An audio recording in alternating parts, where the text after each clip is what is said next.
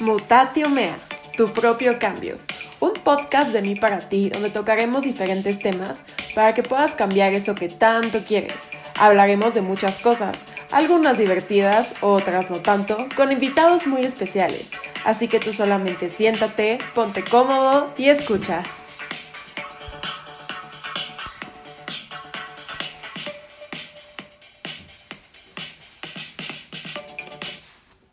De Mutatio Mea. Estoy muy emocionada. Este tema creo que es un tema que, que, me gusta mucho. Creo que es un tema que para empezar no sabía ni siquiera que podíamos hablar. Eh, creo que es algo que traje por muchos años de mi vida. Creo que es algo que yo creo que no solamente yo, yo también creo que muchos seres humanos tenemos este sentimiento y ahorita, no sé, la persona que, con la que vamos a hablar, quiero que, nos, quiero que nos diga si realmente esto es un sentimiento o es una forma de pensar, una emoción, y realmente qué es esto. Pero creo que, em, creo que en lo personal muchas veces hacemos responsables a las demás personas de lo que nos pasa y no tomamos conciencia de que muchas veces las cosas, o sea, para empezar nosotros somos responsables de nuestra vida y no podemos eh, echarle la culpa a las demás personas por la manera en que nosotros queremos vivir o por la manera en que nosotros eh, vemos el mundo.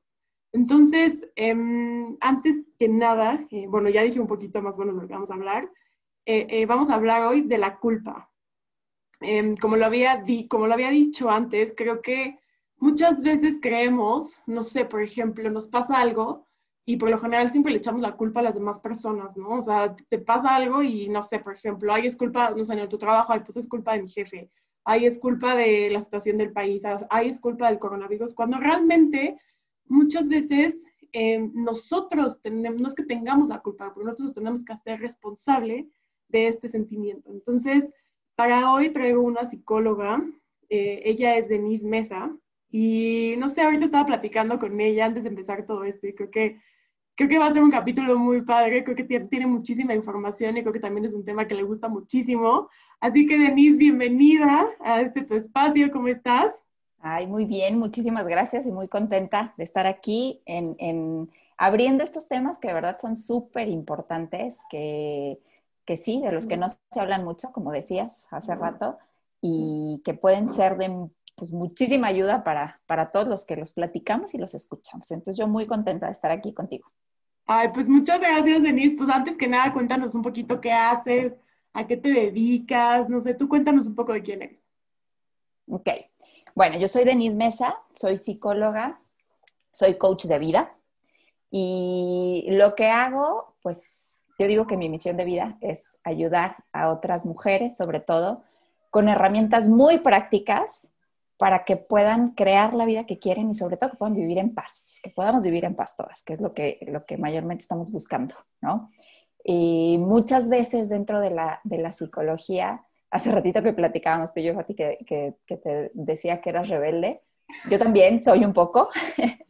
Eh, me, salí mucho de lo que es la psicología ortodoxa, porque me pasaba a mí en mis terapias y le pasaba también a, a, a mis pacientes ya que llegaban conmigo, lo que me decían es que sí, o sea, ya me di cuenta de, ya sé de dónde viene, ya sé por qué soy así, pero no sé cómo arreglarlo, ¿no? No sé qué, qué es lo que tengo que hacer. Entonces, justo ese es mi, eso es en lo que soy buena, en cómo brindarles herramientas prácticas para que puedan transformar su vida y, vivir mejor, que ese es el objetivo. Pero entonces esto lo hago a través de la terapia, o sea, doy, doy terapia y de cursos y talleres que hago, que me encanta el trabajo grupal, entonces a eso me dedico también. Ay, pues qué padre, si ahorita nos puedes decir al final alguno que tengas que nos puedas recomendar. Estaría genial, genial, genial. Y pues pues nada, introduciendo un poco el tema, ahorita que dices esta parte de, de, rebeldía, creo que también, o sea, no sé si esto podría ser como que, no romper un tabú, pero sí salir también del, delineamiento de lo que, de lo que tiene como que estandarizado un ser humano. O sea, no sé si aquí em, tengamos como que la misma idea, pero creo que no nos enseñan eh, qué es la culpa, ¿no? O sea, creo que nada más no sé, pero de, de chiquitos nos dicen como pasó esto, ah, pues es tu culpa, o no sé, cuando estás jugando, cuando eres niño, siempre, siempre pasaba algo y siempre se hacía alguien culpable de y siempre había uno al que regañaban. Entonces, creo que es un sentimiento que traemos desde chiquito desde chiquitos que vamos cargando a lo largo de nuestra vida y realmente no entendemos qué es. Entonces, yo quiero que nos expliques desde tu punto de vista qué es este sentimiento de culpa o qué es la culpa. Ok. Eh, primero, lo que me gustaría decirles es que no nada más con la culpa pasa, pasa esto, pasan con todas las emociones incómodas. Crecimos pensando que ser felices está bien, o sea, es lo que es correcto, y si no eres feliz, tienes algo que arreglar contigo porque algo está mal, ¿no? 100%. Es, es como un modelo médico. Si estás, eh, si tienes salud, es que estás bien, y si estás enfermo, tienes que ir a que te sanen, ¿no? Que te curen. Y pensamos que es lo mismo con las emociones, y no es cierto. todo el abanico de emociones que existe lo experimentamos todos, todos, todos, y a lo largo de todas las etapas de la vida, lo que significa que eso es lo normal. Es normal que de pronto te sientas culpable, es normal que te sientas triste, es normal que de pronto te enojes y explotes. Este, todas esas emociones que son incómodas son normales. Entonces, desde ahí creo que tiene que empezar la plática, como sabiendo que, que eso se siente y que lo sentimos todos y que lo sentimos todo el tiempo. Vas a, normalizar estas emociones que son incómodas. De ahí yéndonos directamente a la culpa. Eh, la culpa es esta sensación, sí es una emoción y es eh, que tiene que ver con que hice algo mal, o sea, está enfocada hacia el pasado en algo que ya sucedió, eh, o una decisión que ya tomé, aunque todavía no la ejecuté, ¿no? Pero, pero es algo que ya está hecho y que tengo sentimientos negativos con respecto a eso. Normalmente tiene que ver con que hice o dije algo que va en contra de mis valores. Y por eso siento esa sensación como de, hijo, eso no estuvo bien. Eh, creo que podemos hablar en dos sentidos de la culpa. Cuando responsabilizamos a alguien más de algo que hizo. O, y cuando nosotros sentimos la culpa, que sentimos este remordimiento por algo que nosotros hicimos. Quiero empezar con la primera porque me parece que está como más fácil de entender, eh, que es cuando es, estar echando la culpa al mundo de lo que me pasa a mí. Sí, sí, sí. Esto, o sea, de verdad que es de las primeras cosas que yo trabajo cuando vienen las personas conmigo a terapia, porque es de lo más doloroso que nos podemos hacer. Cuando responsabilizamos a alguien más de lo que nos pasa a nosotros, lo que hacemos es darle el timón de nuestro barco y esa persona decide cuándo nosotros estamos bien y cuándo no estamos bien, ¿no? Eh, hacerme cargo de mi vida, de mis emociones, de lo que yo quiero, pero también de lo que yo dije, de lo que yo hice, es súper, súper empoderador. No es lo más, eh, no es el camino más suave, ¿no? Porque tenemos que hacernos cargo de muchas cosas y eso implica enfrentarnos con nuestro lado oscuro. Eh, demonios, claro, sí. Sí, entonces pues de pronto no nos encanta, ¿no? Y además perdemos esta, esta comodidad donde es el otro el que tiene que cambiar. Pero vuelves a tomar, o sea, cuando tú te haces cargo, cuando tú te haces responsable, tú tomas el timón de tu barco y tú dices a dónde va. Entonces, no importa, yo siempre les digo, no importa lo que haya pasado, o sea, no importa que haya sido tu marido el que te fue infiel, la que se tiene que hacer cargo eres tú. De tus emociones, de tus decisiones, de qué vas a hacer con esto que te está pasando. No tienes que esperar a que el otro decida, haga, pida disculpas, este, truene con la nueva novia para tú estar bien. Siempre hay que hacernos cargo de todo lo que tiene que ver con nosotros. Entonces, esta parte de, estar responsabilizando a otras personas por lo que nos pasa a nosotros, pues es, como de, de, las primeras cosas que creo que tenemos que empezar a cambiar y saber que somos los que estamos a cargo de nuestra vida y nosotros somos los que tenemos que tomar las decisiones que correspondan para que estemos bien. Siento que aquí, aquí, aquí siento que va muy, muy ligado con esta frase que es súper famosa que dice, el dolor, ¿cómo es? El, el dolor es inevitable y el sufrimiento, sufrimiento es opcional. Creo que aquí creo que, y es bien importante porque, no sé, por ejemplo, ahorita que mencionas como todo esto, creo que nunca nos enseñan, o sea, ahorita que estuve como canalizando, nunca nos enseñan a hacerte cargo de tu vida o de tus emociones o de, o de lo que tú, o de algo que te pasó. Por ejemplo, ahorita que mencionabas, no sé, o sea, sea si en algún punto o sea, te, te son infieles, que es su culpa. Y yo estoy mal y estoy triste y me pasa esto y esto y lo otro por su culpa, por lo que hizo, a mí me está afectando. Cuando ok, digo, lo que hizo no está cool y no, o sea, no es algo que tienes que hacer ni, ni, ni nada, pero al final y al cabo te lo hicieron y tú sí eres, o sea, no, no culpable, pero tú sí eres, estás a cargo de cómo lo solucionas, no cómo lo solucionas, pero cómo eso le va a afectar a tu vida.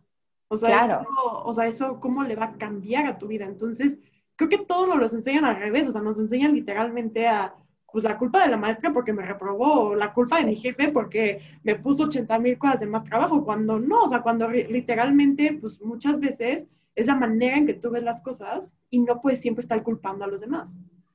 Fíjate que en uno de los cursos que doy, justo tenemos una sesión donde hablamos de esto y les explico cómo cuando somos niños, o sea, nuestros papás nos tienen que educar, ¿no? Porque tienen, tienen que, tienen, que, tienen que crear seres humanos que puedan convivir con el mundo. Entonces te tienen que decir, no grites, no pegues, comparte, ¿no? O sea, es parte de la chamba de los papás. Yo soy mamá, yo lo hago todos los días. Pero como niños, como niños no entendemos que digamos que es por un mayor bien, ¿no? Que es para que podamos ser seres sociales. Como niños lo que escuchamos es, estás mal, está mal como contestas, soy grosera, eh, no comparto, entonces soy egoísta. Eh, y entonces, este, eh, nuestros papás o las personas que están cerca de nosotros, que no siempre son los papás, son los reguladores de, de quién soy yo. O sea, ellos son los que definen si yo estoy bien o si estoy mal. Y como niño, pues al final es, normal, porque no tienes esa conciencia. Entonces, pues si tu mamá se enojó porque tú gritaste, pues entonces está mal que yo me enoje, está mal que yo me enoje y que grite así, porque entonces mi mamá se pone triste, entonces yo no lo debo de hacer. Entonces, yo creo que hay algo que está mal conmigo, ¿no? Entonces, son ellos los que nos están diciendo que sí, que no, y los que van como, como guiando hacia dónde tenemos que ir. Pero nunca nos dicen, porque tampoco se los enseñaron a ellos, a ver, ya, eres un adulto, te toca eh, decidir tú qué quieres, ¿no? Te toca decidir si esto para ti está bien o para Para mí estaba mal y por eso yo te decía que no, pero ahora que tienes 16 años, tú dime a mí, ¿esto está bien o está mal? ¿Está bien que le contestes a un amigo o está mal? ¿Tú cómo te sientes? No nos enseñan eso. No. Como que te sigues con el vuelo, te sigue, ¿no? De que, que, que ya traías, de, de, que, de que los demás vayan regulando qué es lo que está bien y qué es lo que está mal contigo y hasta que llega un momento, y no a todo mundo le llega, pero a los que nos llega de pronto este, este, que empiezas a despertar poquito, poquito a poquito la conciencia, y dices, ah, no, no, no, a ver, espérame, espérame, eso fue lo que me enseñaron. Pero no necesariamente tiene que seguir siendo así, ya puedo decidir, ah, puedo decir que no, ah, puedo decir que eso no me gusta, ah, mira, y no pasa nada, ¿no? Este, Pero te vas atreviendo poco a poco cuando empiezas a tomar un poco más de conciencia que, que te toca, que llega un momento en que solo te corresponde a ti tomar decisiones. Claro, y por ejemplo, ahorita, ahorita dices algo que en lo personal, o sea, y no me he dado cuenta que a muchos mexicanos nos cuesta, em, no sé si a nivel Latinoamérica, a nivel de nos escuchen, nos cuesta mucho trabajo este sentimiento enorme de no saber decir que no.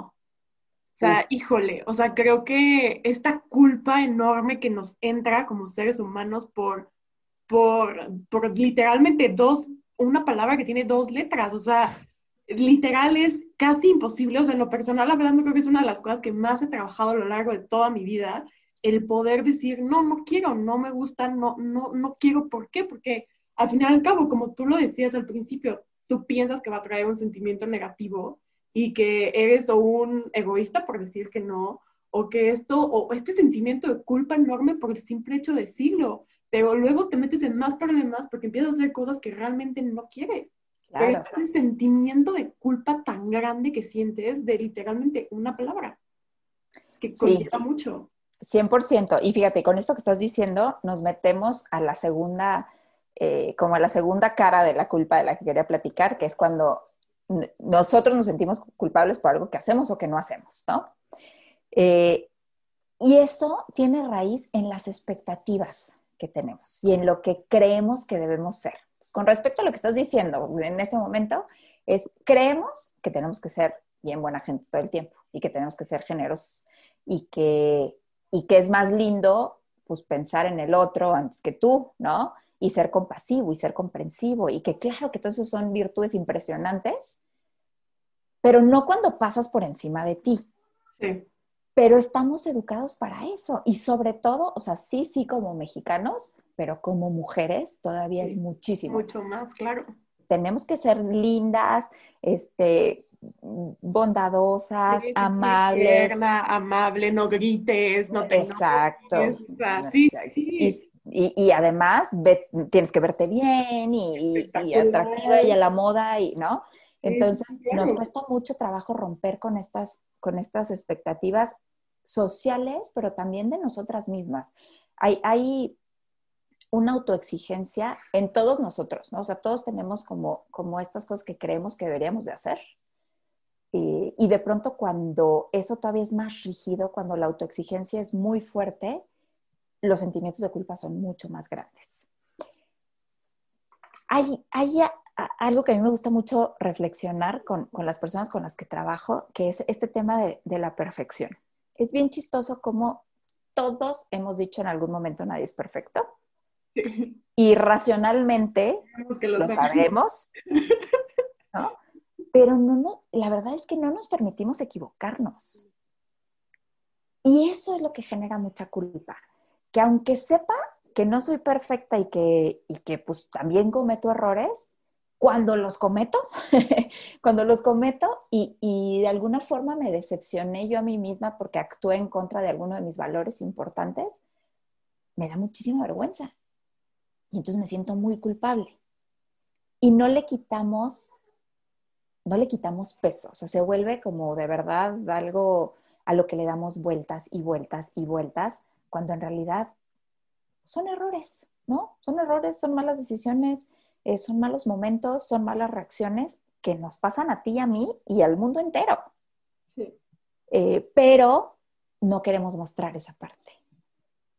Es como todo el tiempo estar actuando para querer dar esta cara, la que sí es aceptable, ¿no? La que sí me aplaude el mundo, la que sí me quiere, con la que sí encajo, con la que sí me aceptan, con la que, con la que sí me echan porras y con la que no, esa la trato de ocultar.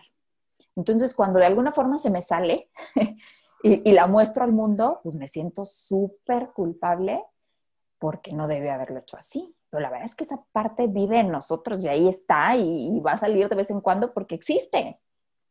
Sí, claro. No, también, o sea, creo que, creo que lo mencionas súper bien, o sea, no nos, o sea, queremos, no, no queremos ser perfectos porque nadie, porque nadie es perfecto, pero al mismo tiempo es que realmente te equivocas y realmente sientes que, o sea, que cometiste el peor error de la humanidad y que mañana mismo ¿sabes qué también creo que la culpa, o sea, ahorita que decías que la culpa viene siempre de algo que ya hiciste en el pasado, creo que también em, sientes tanta culpa por lo que le puede representar a tu futuro. O sea, no, vives, o sea, no vives, no lo piensas como a, lo que es en tu presente, ¿sabes? O sea, dices, chin, en este presente estoy sintiendo la culpa y, y ya me estoy imaginando lo que va a venir, ¿sabes? Lo que posiblemente venga, que es, ya cometí el error, y chance el día de mañana ya no, o sea, mi vida va a dar un cambio radical, o sea, enorme por el simple hecho de haberme equivocado en el pasado. Y literalmente este sentimiento sí te carcome y te hace tomar, yo creo que decisiones que no, o sea, que no son, o sea, no es que no sean válidas, pero decisiones que dices, híjole, ¿por qué hice esto? Ya sabes, o sea, no sé, como que muy, muy extraño, no sé, o sea, no sé.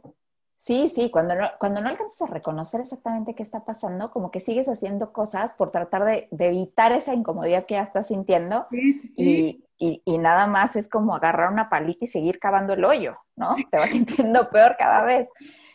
Eh, pero sí, mira, hay, hay algo que, que, dice la, es una, es una pues, escritora, investigadora, terapeuta, todo, que se llama Brené Brown Ay, sí, la amo, la amo con todo mi corazón.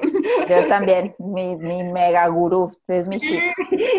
Pero justo ella hace mucha investigación en el tema vergüenza. Y hace una distinción muy importante entre culpa y vergüenza, que me gustaría que la platicáramos, porque creo que también esto nos da mucha luz de, de cómo reaccionamos y hacia dónde hay que movernos cuando nos pase. Ella dice que la culpa es cuando definimos, o sea, eso que traemos que no nos gustó, que hicimos o que dijimos, va en dirección a nuestras acciones. O sea, eh, le grité horrible a mis hijas, ¿no? Y la vergüenza tiene que ver con quién soy yo, como si eso que hice me definiera a mí. Entonces, en lugar de decir, le grité horrible a mis hijas y me siento muy mal por eso, digo, soy una pésima madre porque le grité a mis hijas. Entonces, no va enfocada, la culpa va enfocada a la acción, la vergüenza va, va enfocada a quién soy. Y entonces lo que dice es que la vergüenza es súper destructiva porque si yo me defino, si yo defino que soy algo con respecto a lo que hice, es como si ya no tuviera escapatoria, esto soy y qué fea persona soy, ¿no? Pero cuando lo logro definir en acciones, baja el peso que tiene lo que sucedió. Si yo logro definir en acciones, le grité horrible a mis hijas y me siento muy mal, solo es ese momento. No es que yo sea una mala madre, es que hoy tuve un mal rato. Y hoy lo hice mal y claro que no estoy orgullosa de cómo les grité, pero fue hoy. Eso no significa que sigo siendo mala madre en lo que resta de la tarde o que mañana o que ya se echó a perder toda mi maternidad, por eso quise hoy. Con la vergüenza sí, cuando yo me defino a través de esas cosas, sí, sí es como si, si entintara toda mi vida por esa acción. Entonces ya todo soy una mala madre, no las entiendo, nada hago bien. Entonces está muy relacionada la vergüenza a, pues a trastornos como depresión, violencia, ansiedad, un montón de, conductas muy dolorosas, ¿no? Y esto me parece que es de verdad mágico. El poder cambiar nuestro discurso interno de soy ABC por hice esto, esto y esto, es mágico porque te ponen en otra posición, te ponen en una posición donde eres capaz de hacer cosas. Le grité horrible a mis hijas y me siento muy mala, pues voy y pido disculpas. Y me esfuerzo un montón por no volverlo a hacer, ¿no? Eh, entonces, ponerle el reflector a las acciones en lugar de a, a quién soy, me permite corregir, me permite alinear mis conductas a lo que es importante para mí. Si esto me está generando mucha culpa es porque para mí es importante ser una madre amorosa. Entonces, como hice algo en contra de lo que para mí es importante, me siento mal. Pero el saber que hice algo mal, lo que me permite es esforzarme por tener acciones más alineadas a lo que para mí es importante. Entonces, si yo quiero ser una madre amorosa, pues a lo mejor este, lo que voy a hacer el resto de la tarde, pues es jugar con ellas, porque es lo que es importante para mí. Pero si yo me enfrasco en que soy mala madre, pues ya no voy a poder salir de ahí porque esto es lo que soy y siempre la riego y siempre hago todo mal. No sé si alcanzo a explicar bien la diferencia, Fati. Sí, creo que, creo que, creo que sí, y sí tienes, o sea, sí tienes muy buen punto. O sea, no sé, por ejemplo, aquí cómo lo vean los demás y lo piensen los demás, pero creo que lo que muchas veces nos pasa es que, eh, no sé, por ejemplo, haces algo malo y piensas que eso ya te va a definir. Y eso significaría, o sea, y ya, por ejemplo, no sé, o sea, no sé, por ejemplo, ya si quieres tú hacer otra cosa o quieres volver a lo mismo, ya estás tan definido con lo que tú hiciste que ya no lo intentas. Y vienen estos sentimientos que dices tú, pues, chance mi autoestima ya no va a ser igual porque, pues, me auto estoy diciendo, no puedo porque hice esto, o no puedo porque ya no soy una buena madre, entonces, porque, pues, esto, entonces también siento que es un ciclo muy repetitivo, porque al final y al cabo te estás tú, lo estás tú tomando como definición. Y creo que aquí también, o sea, esta parte súper importante que dices, em, de, de, pues sí, o sea, de, de, de, también, por ejemplo, creo que, creo que en esta, en esta cosa de querer ser tan perfectos, se nos olvida que nos podemos equivocar y que no pasa nada. Y también creo que muchas veces no nos damos el lujo de equivocarnos o no nos damos el tiempo de equivocarnos por el simple hecho de lo que vaya a pasar con la otra persona o cómo vaya a reaccionar la otra persona por ejemplo, en, en, en esta parte de, de una, de, bueno, vi la conferencia esta de Brené Brown, me acuerdo mucho que decía esta parte de, me da miedo lo que los demás piensen, entonces por eso no hago las cosas. Y también creo que el equivocarte, ese sentimiento de culpa también, o de equivocarte también viene por cómo vaya a reaccionar la otra persona, no sé si me equivoco. Sí, no, no, 100%, 100%. Tiene que ver, o sea, de los miedos más grandes que tenemos los seres humanos son el miedo a no pertenecer, por ejemplo, es uno de ellos, ¿no? Entonces, si yo hago algo y eso hace que tú ya no me quieras o que tú ya no me veas bien, que pienses mal de mí o que ya no quieras estar conmigo, pues lo voy a tratar de evitar. Porque lo que no quiero es sentirme fuera, ¿no? Entonces, claro que nos importa lo que, lo que piensen los demás. Es, es utópico decir que, no, ¿no? Que, que me vale.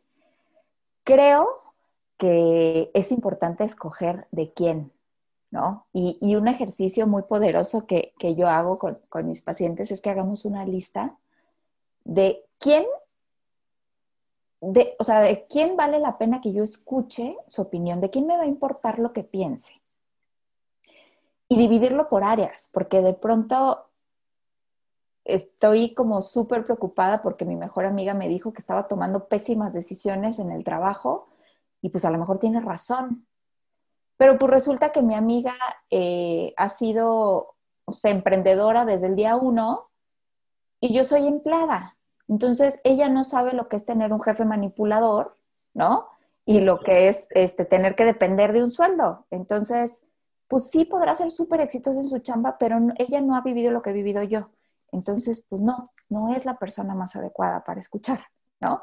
O típico que voy y le pido consejo a mi prima, porque la adoro y porque tengo toda la confianza del mundo sobre relación de pareja, pero mi prima vive de relación tóxica en relación tóxica. Y, creemos que solo porque hay cariño y solo porque hay confianza, eh, esas personas ya están como calificadas para que su opinión pese. Y no debería de ser así. Entonces lo que hacemos en este ejercicio es dividimos como nuestra, nuestra vida por áreas, ¿no? Finanzas, trabajo, creatividad, espiritualidad, relación de pareja, relaciones familiares. Eh, y quién, o sea, quién, de quién puedo escuchar opinión que realmente me pese en cada una de las áreas, porque a lo mejor a mi papá lo amo y lo adoro y en relación de pareja, todo lo que me diga. Eh, pero no en finanzas porque ha vivido endeudado toda la vida, ¿no? Entonces, a mi papá lo pongo en relación de pareja, pero en finanzas pongo a mi primo, que le ha ido increíble y que, es muy buen administrador, ¿no? Eh, entonces, esta parte, como escoger, escoger de quién me va a pesar la opinión y en dónde. Y estar muy conscientes de eso y no irnos ante cualquier crítica, porque pues todos somos bien buenos para hablar y para opinar, ¿no? 100%, sí, claro, o sea, creo que aquí nunca, nunca, fíjate que esto que estás mencionando nunca lo había pensado en esta parte, o sea, porque tú pides consejos, pero realmente nunca piensas lo que hay detrás del consejo que te están dando, ¿sabes?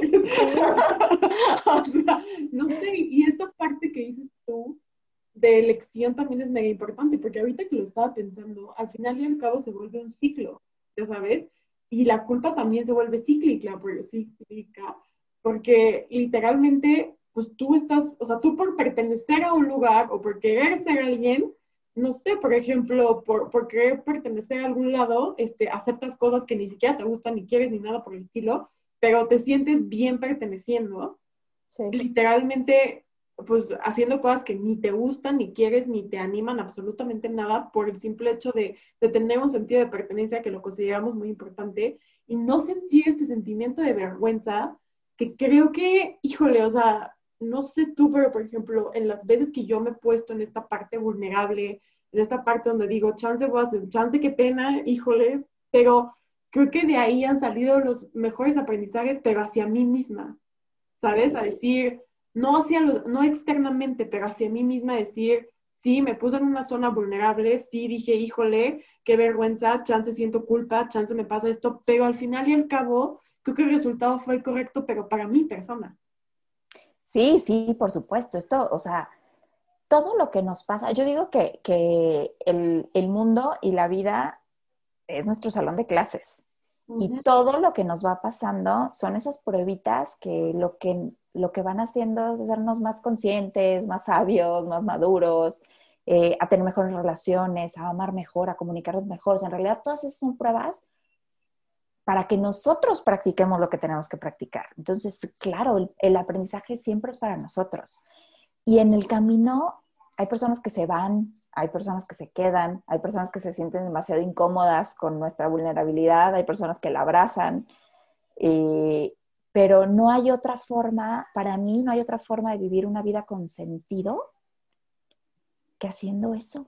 que arriesgándote, que dando pasos al frente, que abriéndote, no encuentras sentido en otro lado. O sea, cuando, cuando escucho estos casos de, pues tengo todo y no me siento bien, o sea, tengo un buen marido, eh, me va muy bien el trabajo, soy muy feliz con mis hijos, viajo, coche, casa, pero no me siento bien, tiene que ver con esto, con que, con que no hay sentido, no hay sentido de vida, no hay algo que me esté conectando en el mundo, el mundo exterior con mi mundo interior. Esto que es importante para mí, cómo se ve representado en mi día a día. Normalmente están desconectados cuando están todas estas emociones.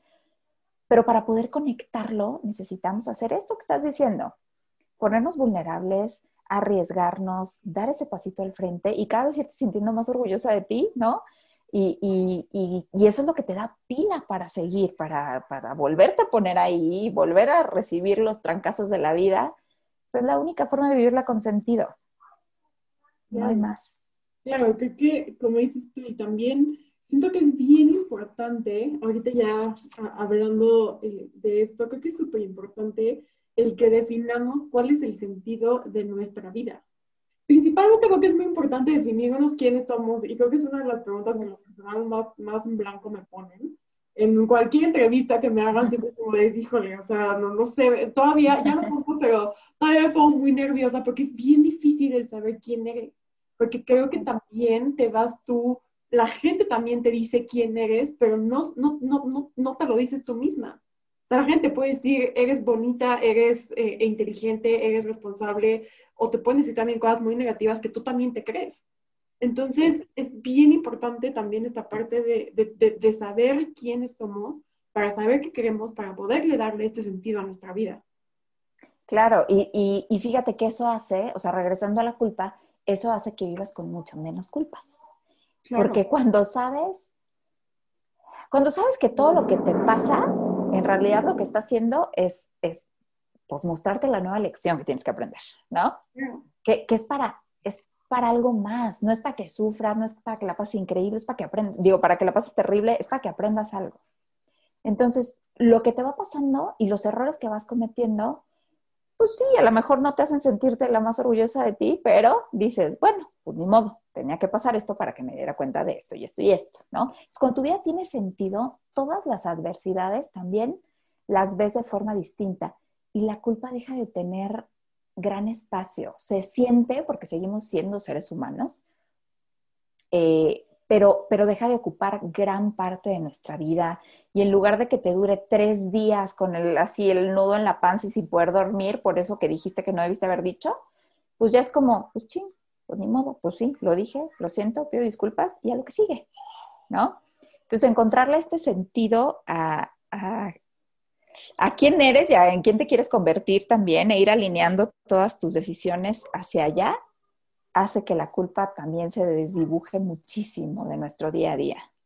Claro, y también hablando también de, de hacernos responsables o de hacer responsables a los otros, creo que, o sea, por ejemplo, también creo que todo, como dices ahorita, las adversidades de la vida, pues siempre, ¿no? Y por ejemplo, pues ahorita no sé, ahorita nos cayó esta pandemia a todos, creo que a todos nos movió algo. En todos los días, o sea, por ejemplo, todos los días nos pasa algo que muchas veces no, no, no, no queremos o no nos gusta o simplemente, pues, pues, no, o sea, no todo en esta vida es color de rosa. Y la importancia de, de empezar a hacernos responsables también de nosotros mismos y de, y también, por ejemplo, o sea, de, de escoger qué es lo que tú quieres que te afecte o de qué es lo que tú te quieres sentir culpable. O sea, no, no, no culpable, pero qué es lo que realmente quieres tú que te afecte. O sea, no sé, por ejemplo, es, o sea, sí, o sea, esta parte de, encontrar un sentido a tu vida para saber qué sí y qué no. Sí, o sea, eh, creo que hay, hay, si pudiera resumir el cómo vivir una vida, no sé si llamarle más feliz, pero sí más ligera, eh, aligerar la culpa. Pues mira, diría varias cosas. La primera es conocer qué es eso que es importante para ti. O sea, cuáles son tus valores. Nosotros tenemos los mismos valores, ¿no? Eh, entonces, ¿qué es importante para mí? Cuando conoces qué es importante para ti, empiezas a tomar decisiones que lo que decía ahorita, que alineen tu mundo exterior con tu mundo interior. Que mi trabajo, que mis relaciones, que mi familia, que, que lo que hago cada día vaya de acuerdo con lo que quiero, con lo que me gusta, con lo que es importante para mí, ¿no? Eso es encontrar el sentido de la vida.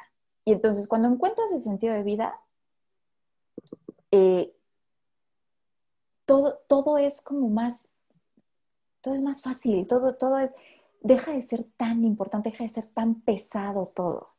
Dejan de ser tan, eh, como tan definitivas. De pronto tomamos decisiones que, que, que creemos que ya, o sea, esto me define y define el futuro de mi relación y entonces eh, de aquí nada va a volver a ser igual. Y no es cierto, ¿no? Todo puede ser mucho más fluido, mucho más ligero, pero cuando, cuando trabajas en eso, cuando trabajas en ti, en tu crecimiento personal y logras entender lo que es importante para ti y empezar a ser valiente para tomar decisiones que vayan de acuerdo a eso, todo lo demás pierde peso. O sea, de verdad que la culpa se desvanece, no quiere decir que deje de existir, porque, porque no, también hay que entender que las, todas las emociones nos dicen algo.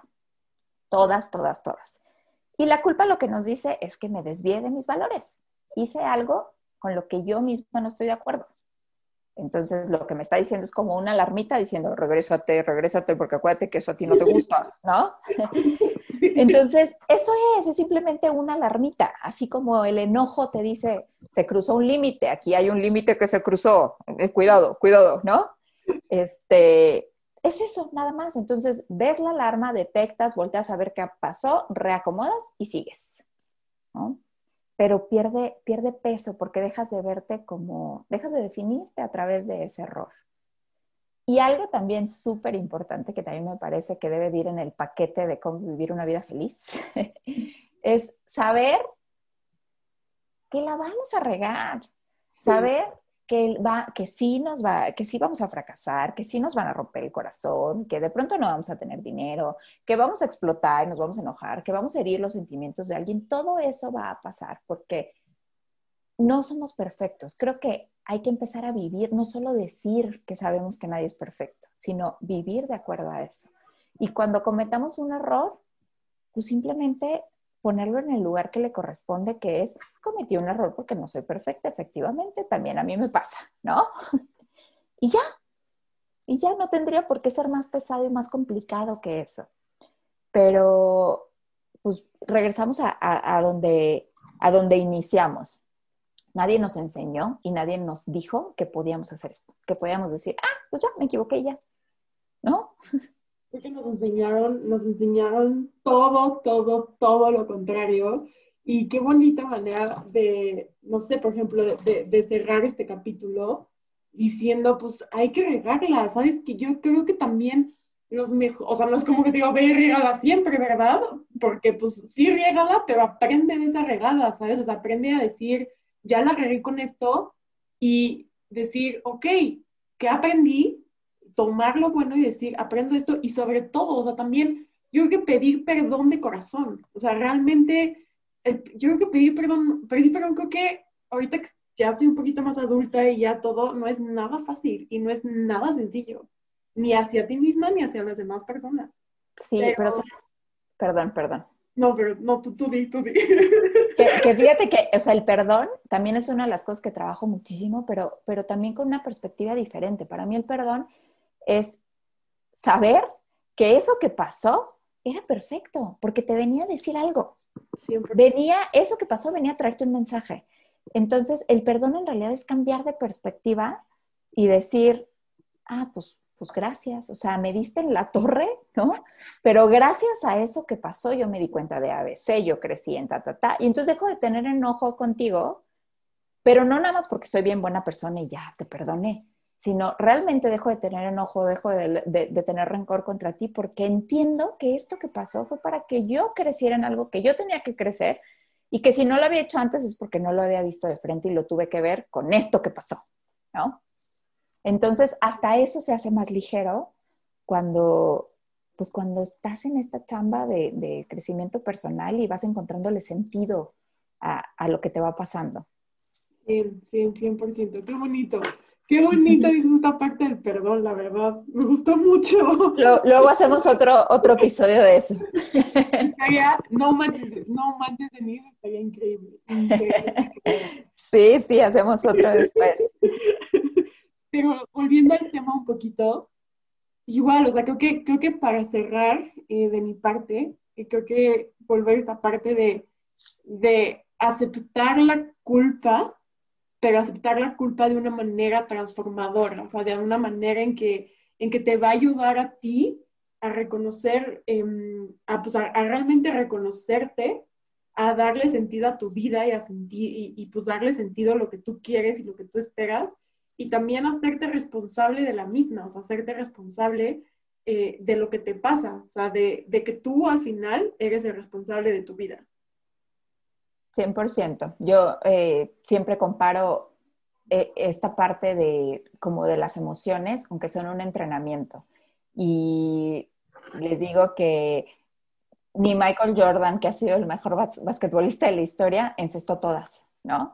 Y, se, y todos los días entrenaba y por años y años y desde chavito y, y era súper autoexigente y de todas formas no las encestaba todas. Es lo mismo con las emociones lo único que hay que hacer es volvernos a parar en la cacha y volverlo a intentar. Y entonces, si ya la regué hoy, pues, pues ya, ya, ya pasó, ya lo hice, pero lo vuelvo a intentar. Y la siguiente vez busco palabras distintas para no sentirme tan mal ya que digo algo, ¿no? Eh, y voy aprendiendo, voy aprendiendo y voy practicando y entre más practique, mejor me vuelvo en lo que estoy haciendo. Entonces, las emociones de eso se tratan, de, de vivirlas, de aprender de ellas, de practicar cómo relacionarnos con ellas de saber dónde nos sentimos bien y dónde no, y pues alinearnos a eso, ¿no? O sea, alinearnos a lo que nos, a lo que nos va haciendo sentir mejor y cuando no nos sentimos bien, pues, pues ni modo, lo volvemos a intentar. Y así, es un entrenamiento.